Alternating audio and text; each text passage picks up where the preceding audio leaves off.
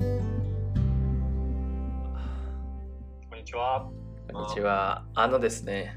ちょっとここで言わなければいけないことがありまして、えー私たちの富樫圭馬くんが、えー通算100試合出場を達成いたしました。おめでとうございます。おおめでとうございまますす。いや、もうなんか、J リーグ通算100試合ですか？そうですね。J1、J2、J3 も含めて。なるほど。素晴らしい。絶好調でございます。あの、チームも、ビファーレ長崎も今、首位を突っ走っておりまして、絶好調のケイマンくんですね。引き続きいや好調ではないですけど、おかげさまで。引き続今のとき、ころは、はい、チームを順調で、素晴らしい。まあ、これからですね。はい、そうですね。引き続き応援しております。ありがとうございます。はい。あと、マンスリーサポーター、ラブットボールジャパンのマンスリーサポーターも、あの、日々、今、増えておりまして、ケイマン君のおかげもあり、えー日々ですね、たくさんの方が、えーラブットボールジャパンを知ってくれて、マンスリーサポーターにも入っているという状態なので、このまま引き続き、お互い頑張っていければいいかなと思っております。はい。はい。はい。ということで、えー早速なんですが、えー今日はですね、あのー皆さんもですね、ご自身の経験だったりとか、えーもしくはですね、誰かの話を聞くことでですね、結構こう考えたことがあるテーマなのかなと思ったりするんですが、えー公園でのボール遊びだったりとか、えー子供たちのスポーツ環境について話をしていきたいなと思っております。えーそこでですね、本日はこれらの領域にお詳しい方をお呼びしております。国土交通省 PPP サポーターの町田誠さんです。えーまこ町田さん、こんにちは。こんにちは。では、町田です。よろしくお願いします。本日はよろしくお願いいたします。よろしくお願いします。はい。では、早速なんですが、町田さん、ちょっと自己紹介を簡単にしていただいてもよろしいでしょうか？はい。あの、皆さん、公園の専門家なんていうのがいるって あの聞くとびっくりしちゃうかもしれませんけど、あの、日本のあの行政の仕組みっていうのは、やっぱりあの専門分野のね、うん。あの、そういう公務員が、あの、そこそこいることになってて、僕の場合は、公園っていうのだけを専門にして、えーもう OB になっちゃったんですけど、36年うんぐらい、あの、公園行政っていう霞が関にいたんですけどね、国土交通省で昔は建設省って言ってましたけど、とにかく公園のその予算だとか、規則、ルールだとか、そういうようなことをやるポストにずっと、まあいろいろ立場を変えながら携わってきたっていうことです。うんですから、その公園のその、まあルールみたいなものについては、まあ比較的っていうんですかね、結構詳しい方なんで、今回の問題でも、なんでそういう問題が起きてるのかなっていうようなことを、あのできるだけこうお疑問が解けるように、あるいはもっといい方向に話がいくようにっていうようなことを皆さんとこう話して共有していきたいなっていうふうに思ってます。なるほど。ありがとうございます。あの、まあ、ちょっと本当に僕も、僕らもサッカーをずっとやってたりとか、えー公園でボール遊びをしてきたような、えー人たちなので、ちょっと今回のテーマについてはすごく興味があのあるので、いろいろお聞きさせていただければありがたいかなと思うんですけれども、今日のあのテーマのお背景といいますか、あの思いだったりとかっていうものをですね、ちょっとケイマン君の方からお聞かせいただきたいんですが、どうでしょうか？そうですね。まず、あのーまあ、小さい頃から僕、まあ、サッカーやってて、で、なかなか、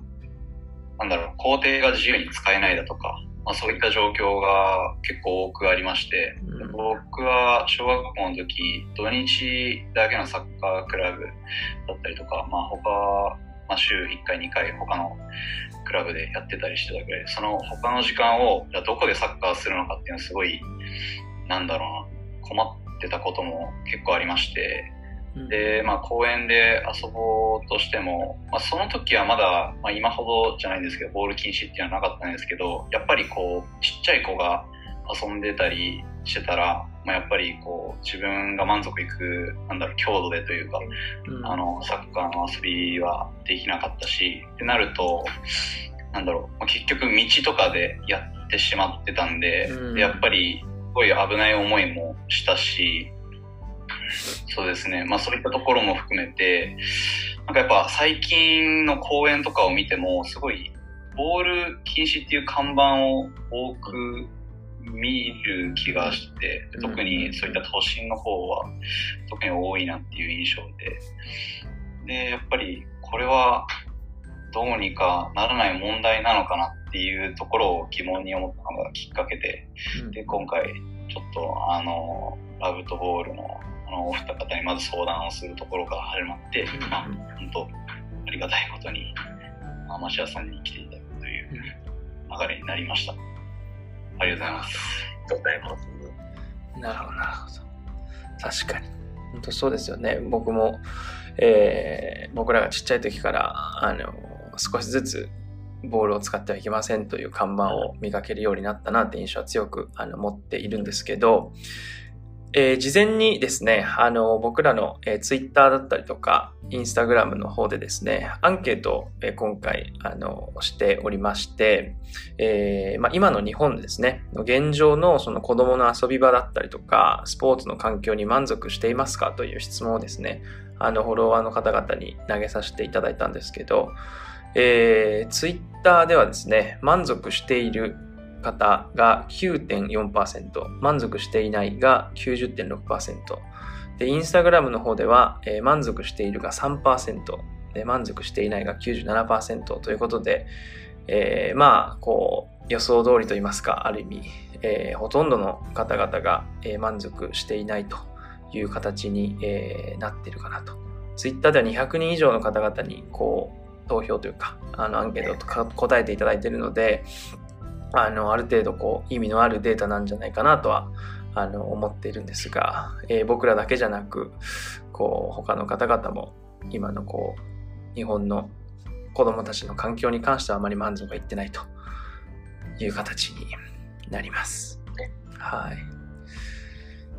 なのでですね、今回は、あの、町田さんにいろいろと、あの、い専門的なことから、えー身近なことまでいろいろ聞いていきたいかなと思うんですが、ケイマン君では、始めていきましょう。ケイマン君の方からまず、町田さんに質問をしていくような形で進めていければいいかなと思います。はい。えー、そうですね。まず、まあ、先ほど僕が言ったように、あのボール遊び禁止の公園が、まあ、増えてるっていう状況が見受けられるんですけど、まあ、そういったことの、まあ、どういった背景があってとか、なんでこうなったのかっていうのがまず知りたいところです。そうですね。あの、公園の数って、数とか面積っていうのは、あの、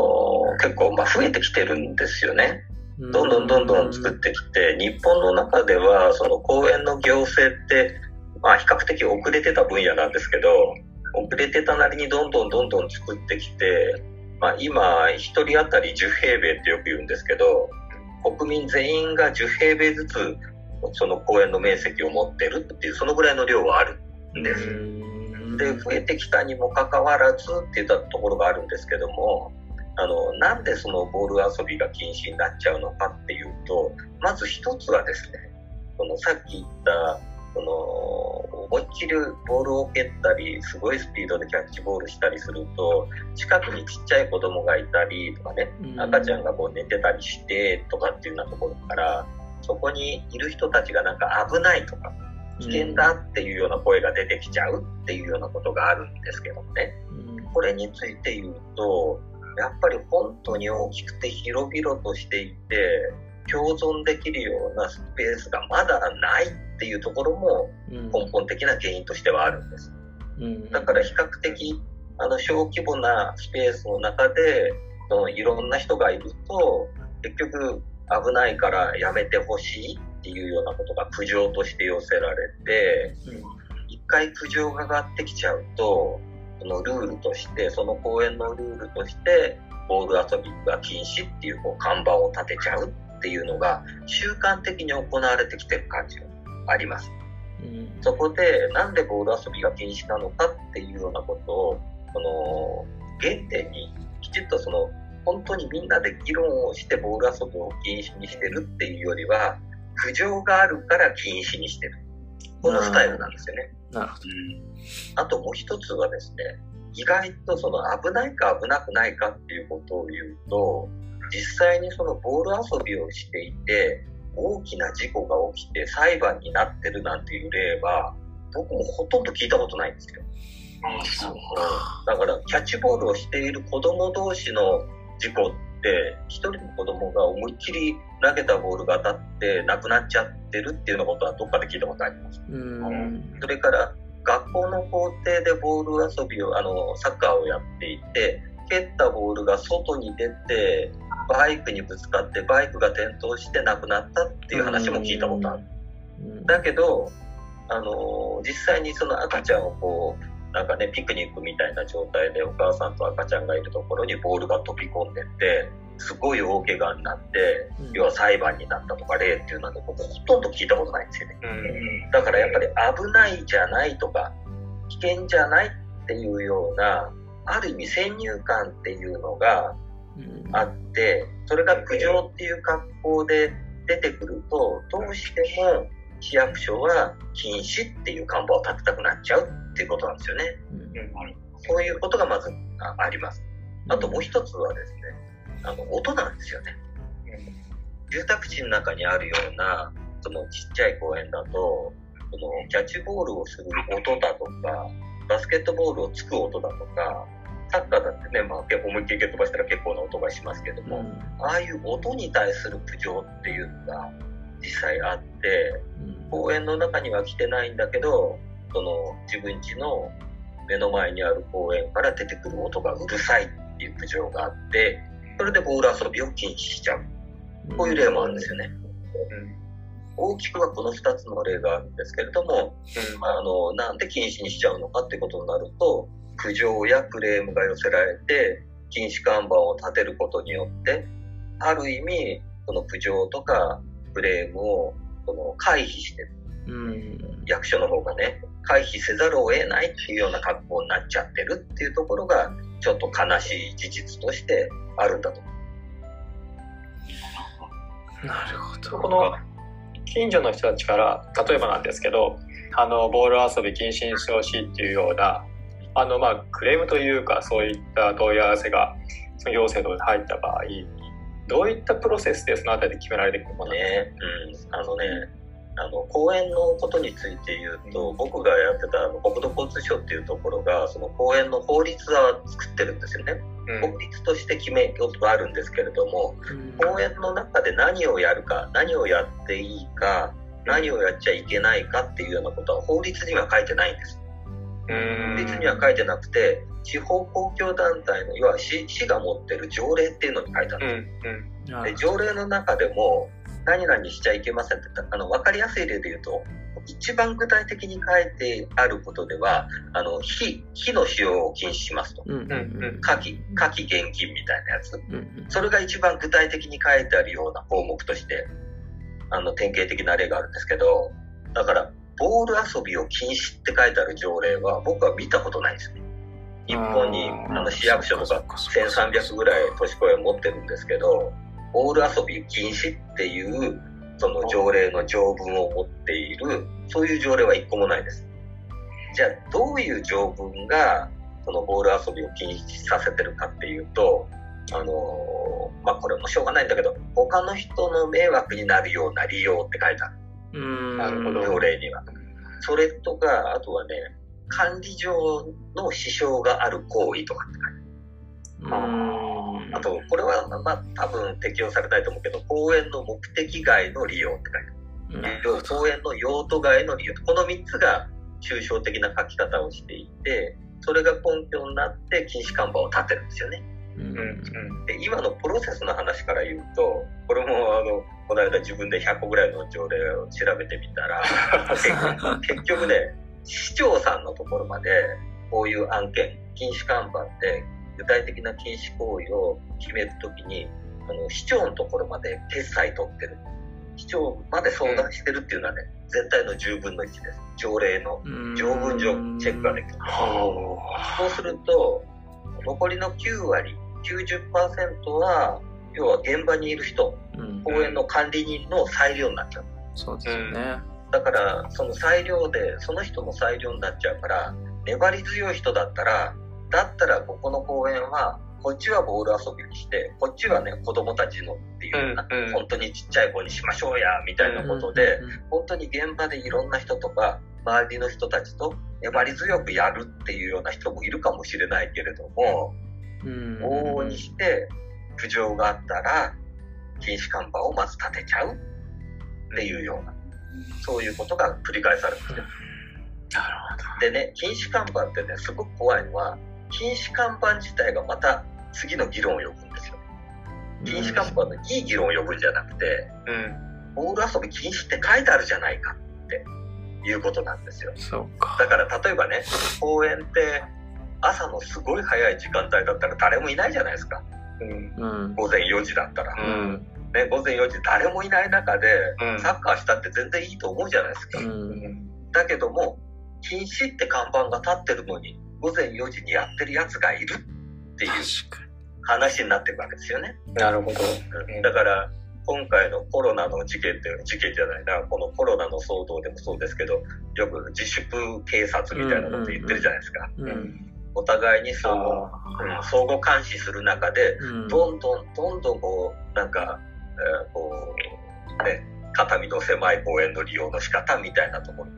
になっていくっていうような、そういう傾向はありますよね。うん。なんかこういう時に、そもそも公園とは何ぞや、うん。存在意義とは何ぞやっていうことを議論することの価値ってどれだけあるんですかねなんか、ああると思いますよね。話してるような、その条例とか、書かれてることの上位概念として、その公園存在意義とか目的っていうものがあるかなと思ってるんですね。でもどっちかっていうとそれよりもその概念よりも機能的なところが話をされて結構いくところが多いのかなと思っていてなんか私をこういうの考えるときにそもそもなんだろうサッカーの歴史はとか公営の歴史はっていうところからそもそものところ入っていくのが結構あるんですけどなんかこの議論に関してはそこにあんまりなんか価値を見出せないようなうんところがあって、そうですね。だから、本当にね、具体的にその空間、まあ、今回の場合はグラウンドだとかね、運動場っていう格好が、ね、まあ、望ましいっていうか、そういう空間なんでしょうけど、そういう空間をどう、誰が管理するのか、うん誰が責任を持つのかっていう、そういう議論なんですよね。うん。うんそういう議論にからしかスタートしない。なるほど、うんで、さっき、ね、あの、富樫さんがおっしゃった、学校でサッカーやってたと、校庭でやってたっておっしゃったけど、昔校庭って確かに校庭開放してたじゃないですか。うん。今、校庭開放ってそれすらしなくなったじゃないですか。うんああ、そうそれなんだ。は、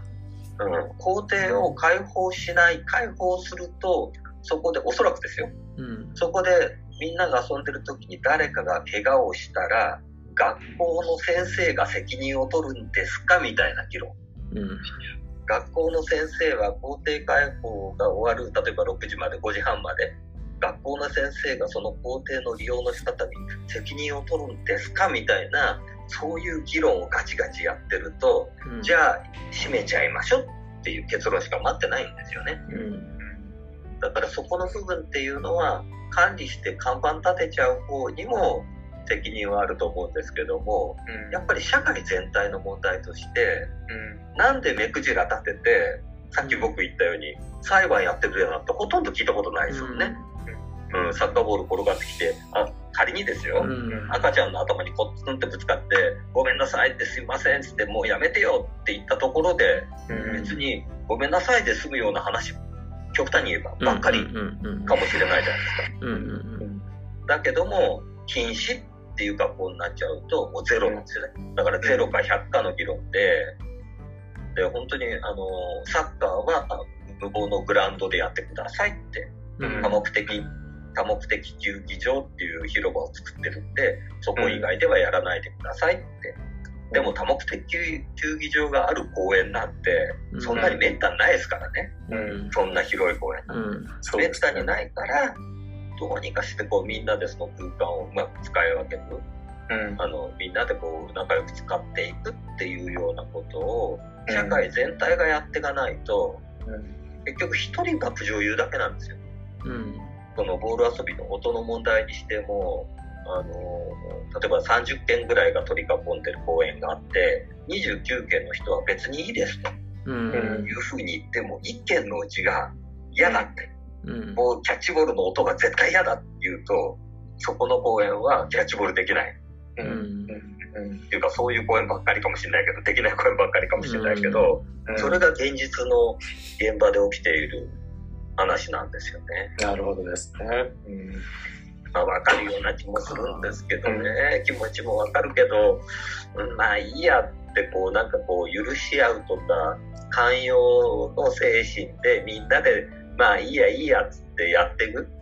っていう文化を作らないと、本当に今回の自粛警察じゃないけど、うんどんどんこうなんかね、堅苦しい世の中になってきてるなって気がしますよね。確かに。なんか、日本のこう文化を、こう、すごく少。あ、どうぞどうぞ、ケイマ君。すいません、うんその苦情が結構少数派っていう感じではないんですか？そのいったそのボールのが危ないだとかそのうるさいだとかっていう苦情っていうのは、うんその少数派なんじゃないかなっていう印象なんですけどそうですよね。だから何が本当の民主主義なんですかっていう話なんですよ。うん。だから、一人でも苦情が来ると看板立てちゃうっていうような行動、それ自体をや改めなきゃ本当はやっぱりいけないんですよ。うん。うん、みんなで議論して、で、少なくとも市役所の市長さんまでね、あそこの公園ボール遊び禁止しようと思ってますけど、いいですかって、うん。市長さんのところまで話を持ち上げるっていう習慣のある役所は100分 ,100 分の10しかないわけですから、そうですよね。残りの9割が1人が言ってきたら禁止にしちゃうっていう、そういう体質に流れてるってことは事実です。うんでおっしゃるように少数派なのに要は本当あのモンスターじゃないようなクレーマーだったとしてもうん。可愛らしいクレーマーだったとしてもうん苦情1個だけでも嫌だっていううん。そういう文化ってありますよ、うん とっても悲しいことですけどねうんそうですよね。なんか、日だ本の。からそういう時って、本当にそのコミュニティで関わってる人たちがうん今あのあまり自治会活動っていうのもなくなってるけど、うん。みんなで話し合ってまあいいってことにしようじゃないかっていうようなね、うん。そういうようなやりとりの末、まあ、うんここはいいってことにしようって、うんまあ、渋々だけど嫌だけど、まあ、いいやって、私は一人だからいいやって、こういうような調整する場すらないですもんね。確かに。うんそういうチャンスがないんです。要は1対1、クレーム言う人、あと管理人ってこういう感じですね。で、そこで、あの、例えば、ボール遊び禁止出たけど、禁止なんておかしいよって、やらせろよっていう、そういう声も上がってこないです。いや、そうなんですよね。それなんですよ。なんか僕も、9割の人がね、うん。ボール遊びさせるべきだって思ってたとしても、うんそこは言ってこないんです。本当サイレンそうト。だと思う。なんか、ぼこのここっち側というか、僕も子供の頃に本当に公園で毎日サッカーをしていて、校庭開放が終わった後に、またそのプラスして1時間2時間ぐらい公園でボール蹴ってたんですけど、そこの公園は僕らがちょっと具体的には覚えてないですけど、ちっちゃい時は全然ボール禁止じゃなくて、ボールでずっと遊びやってたんだけど、いつの日か看板が急に立ち始めて、で、結局その看板立ってたんだけど、要はにわかには信じられないというか、え、なんで公園でボール蹴っちゃいけないのみたいなことずっとあった中で、結局誰が禁止してるのかもわからないと。で、結局内緒でボール蹴ってても誰も文句は実は言いに来ないと。で、なんか、それで結局、んなんでなんだろうなって思ってたのをちょっと今すごく思い出して、うんただこう、子供たちもやっぱり日本人ってその禁止されちゃうと、うん。従うというか、言葉でプッてこう出されると、あ、やっちゃいけないんだなっていうことをこう認識していくと思うから、それでなんか僕らは自然とその公園でボールを蹴らなくなって、で、例えば親御さんとかがその子供に、なんだろう、子供の味方になってこう抗議してくれるとかってことも当然なかったし、ないんですよね。うん、だからボール禁止なんだから、ボール禁止なんでしょっていう感じだったなっていうのはちょっと今思い出しました。結局その公うん公務員である市役所の職員うん。市役所の職員がクレーム言われて要はクレーム言う人市役所の職員っていう1対1の対応の中でものが決まっていくってことなんですよね、うん。そこでみんなでこう議論してっていうスタイルで現場が動かないっていうところが一番大きいと思うんですよね。で、やっぱり、あの、なんかクレーム言う人がいるんだったら、まあしょうがないかっていうような、普通の人、普通の人は黙っちゃうだけ。黙っちゃうだけですよ。そこで、やっぱりボール遊びをどんどんやらせるようにしようっていうような意見を強く言ってくる人っていうのも本当に少ないですよ。うん。なんかそれはもうこの公園っていう名前が自分の中でそういう浸透してるかもしれないですけど、もともと生まれた時からそこに与えられたものっていうのがあって、うん、その公園の管理に対して主体的に関わっていくっていう習慣がそもそもないと思うんですね。うん、で、ちょっとこの今日の話の中であの気をつけたいなと思っていることっていうのが、そのやっぱり行政の名前がたくさん出てきはす。るんですけど、決して行政を敵視するっていうこと自体はあまり良くないなと思っているんですね。うん、どちらかというとその自分だとその公園であとかスポーツの場に対する関係性っていう部分をやっぱりあの再度考えていく必要があるかなっていうふうには思っていて、うん、あなんか与えられてそこにあるものではなくて自分たちが作っていくものだっていうところの意識っていうのはこの改善していく上ですごく必要なことかなっていうふうに私は前提として思ってます。そうですね。本当その公園っていうのはボール遊びだけじゃなくてよく言われるのは犬もね犬も入れない公園。要は犬が散歩でこうリードをつけて、えー、犬を散歩させていて夏なんてねすごく暑いじゃないですか。アスファルトの舗装してあるとこ。だけど犬は公園にも入れないっていうこともあるわけですねワンちゃんが嫌いって要は糞をそのどうのこうのとかってマナーがいいとか悪いとかっていう問題じゃなくて、うん、ノーリードだからとかっていう問題じゃなくて、うん、犬すら犬がそもそも入れない公園とかね。結局そういうのが出来上がってるわけじゃないですか、うん、だから本当いろんな意味でその空間をみんなでこうどうやったら使えるようになるか。な、もっとこうなんかそういう空間だとかあるいは時間帯とかね、時間帯でもシェアしていくってだから午前中の早い時間帯、あの、日が早朝お日様が出て、それからあの午前10時まではボール遊びいいじゃないとかね、うん、そんな時間でもシェアしていくだとか、うん、大きい公園だったら空間、少しでも大きい公園なら空間をシェアするだとか、うん、そういうなんかシェアするっていうようなそのやり方っていうのがもっとこれから上手になってくると思いますけどね。うん、あの笑い話みたいな話ですけど僕が東京都でね東京都の、まあ、公演舞台の責任者やってる時に朝の4時にね朝の4時に犬を連れてるやつのリードが長すぎるっていうクレームが入るんですよ。朝の4時ですよ。朝の4時にそういうクレームが入って、で、そその人間がリードを外したって言うんですよ。周り誰もいないんですよ、そこ。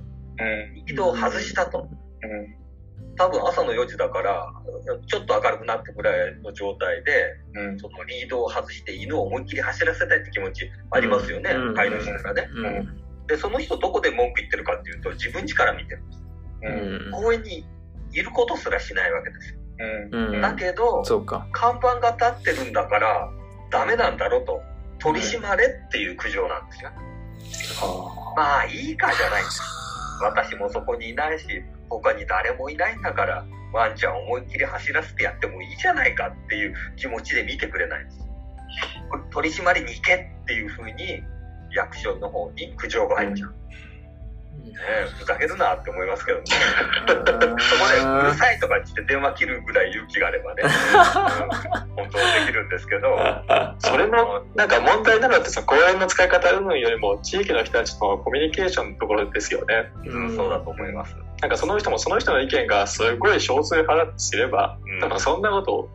言おうとも思わないはずなんです。そうそうだけどその、その苦情一つも重たいわけですよね。その苦情一つが重たい。重たいんですよ。実際に管理人にとってみるとね。なるほど。そういった意味では、あれですか、あの、こうやって禁止の看板出して、その、いいことっていうのはあまりないというか、うん、その浮上した本当一人だけが、うん、なんだろう、メリットがあるというか、今話聞いてる限りは本当にいいことはあるのかなっていう、うん、そうですよね。だから、あれなんですよ。その看板も一個一個他で他の項目っていうと自転車禁止とかね、うんうんうん、自転車は乗り入れちゃいけませんとか、うんうんうん、ボール遊び禁止犬禁止でしょあとこのテーブルとか椅子とか持ち込んじゃダメとかね。うんあとはテントみ、ちっちゃいテントみたいなの持ち込んで赤ちゃん寝かしたりするじゃないですか。うん。あの三角形のちっちゃいテントみたいな。ああいうのを禁止する、禁止にする例があるんですけど、そういう一個一個の項目について、禁止って看板を出すことの意味って一体何だろうって思うんですよね。要は、みんなで思いやりを持って、他の人が危ないとか、他の人に迷惑になるようなことはやめましょうねって、その一個だけの禁止看板。うん。あとはみんなが、みんなで考えましょうって、その時。うん。他に誰もいなかったら、まあ、極端に言えば何何やったって危なくないわけだから、うん。その時間帯にね。うん。だけどいっぱい人がいたら、同じ行為でも危ないかもしれないからとかね。そんな風に思いながら、みんなでその都度その都度その場所、その時間帯で考えられるぐらいにしとかないと、犬禁止、何禁止、花火禁止、何禁止って、みんな最後全部禁止になって本当ですね。テレビでもよく取り上げられるんですけど、公園は何のためにあるの？とかね。うん。うん。本当に禁止看板、やれないことだらけ、公園は何のためにあるの？って、いつもやられて、あ、またやられてると思って、悲しくなっちゃう。確かにな、やっぱり、なんか、その議論をせずに禁止するみたいなことって日本ではその公園に限らず結構多いですよね。学校でもそうだし、結局じゃあなんで禁止にしてんのって言われても答えられないみたいな、禁止だから禁止なんだみたいなことはすごく多いですよね。そうそう。僕も昔、その、髪の毛、こ中学時代すごく伸ばしてて、教頭先生がハサミ持って追っかけてくるんですよ。だけど当時のサッカーの番組っていうと、あの、土曜か日曜の夕方やってたね、ダイヤモンドサッカーってあったうんじゃないはいはい。あれで出てくるイングランド選手なんかみんな長髪じゃん。だからなるほど。だからサッカー部全員長髪でしょ？そうすると、教頭がこう、ハサミ持って追っかけてくるけど、じゃあ何センチだったらいいんですか？みたいな、こういう口論になるわけですうよね。ん。だから結局なんか、丸と×でこう、ハサミ持ってもらえても困るなって、うんね、一体どこに何が決まってんだっていう、そんな気持ちにもなりますよね。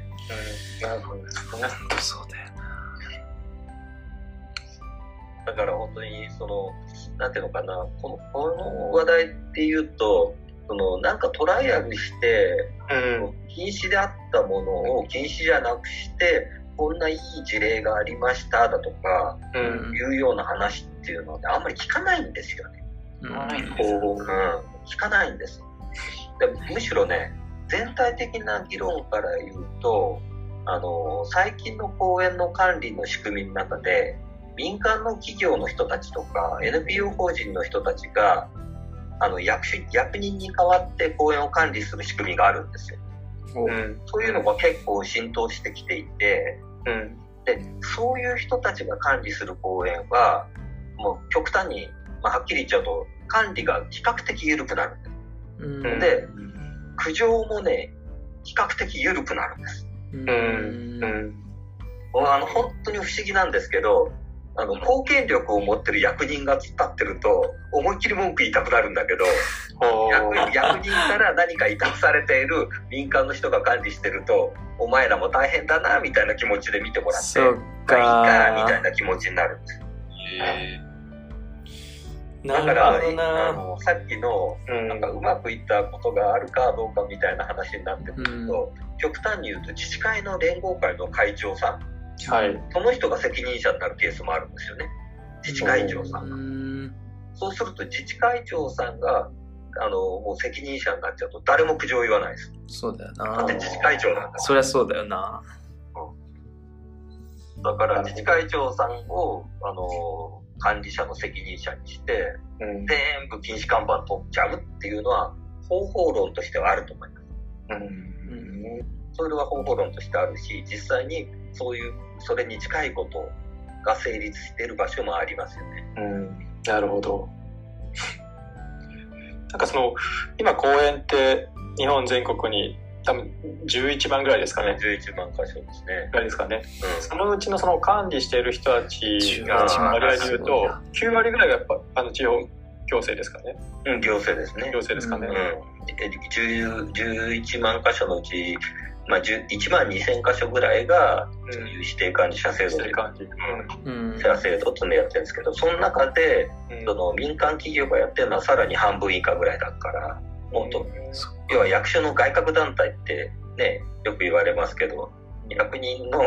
これみんなが聞いてるところではっきり言っちゃ問題かもしれないけど天下り先みたいな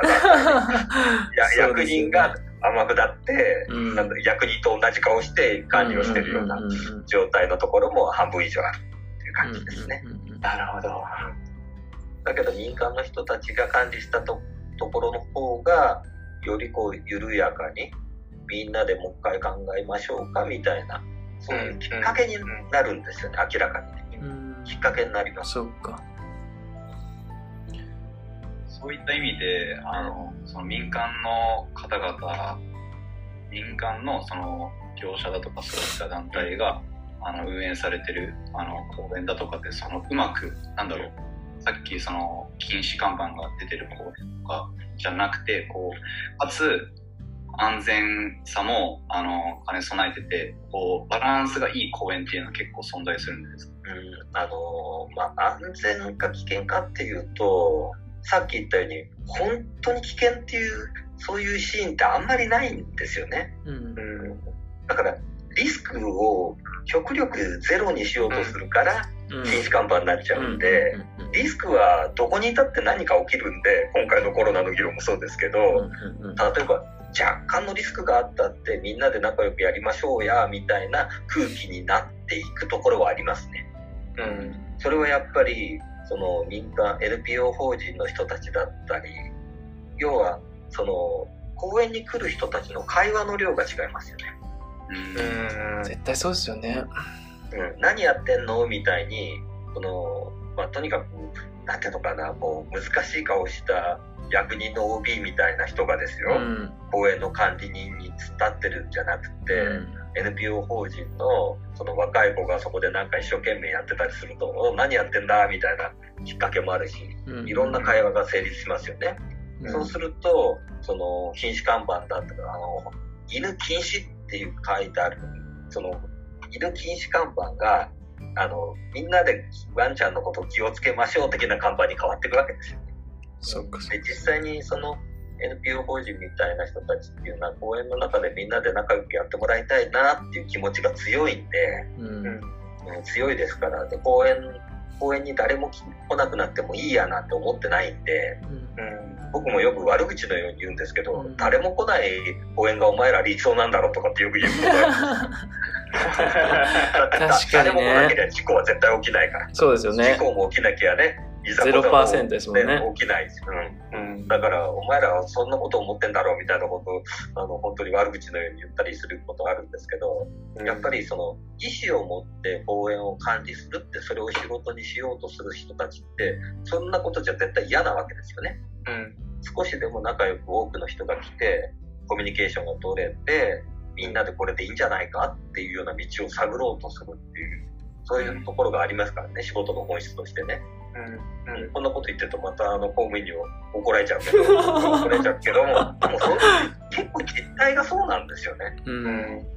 実態がそうなんです。そうか。えー、皆様、えー、ここまでお聞きいただいてありがとうございます、えー、今回はですね公園の専門家の町田誠さんをお呼びして、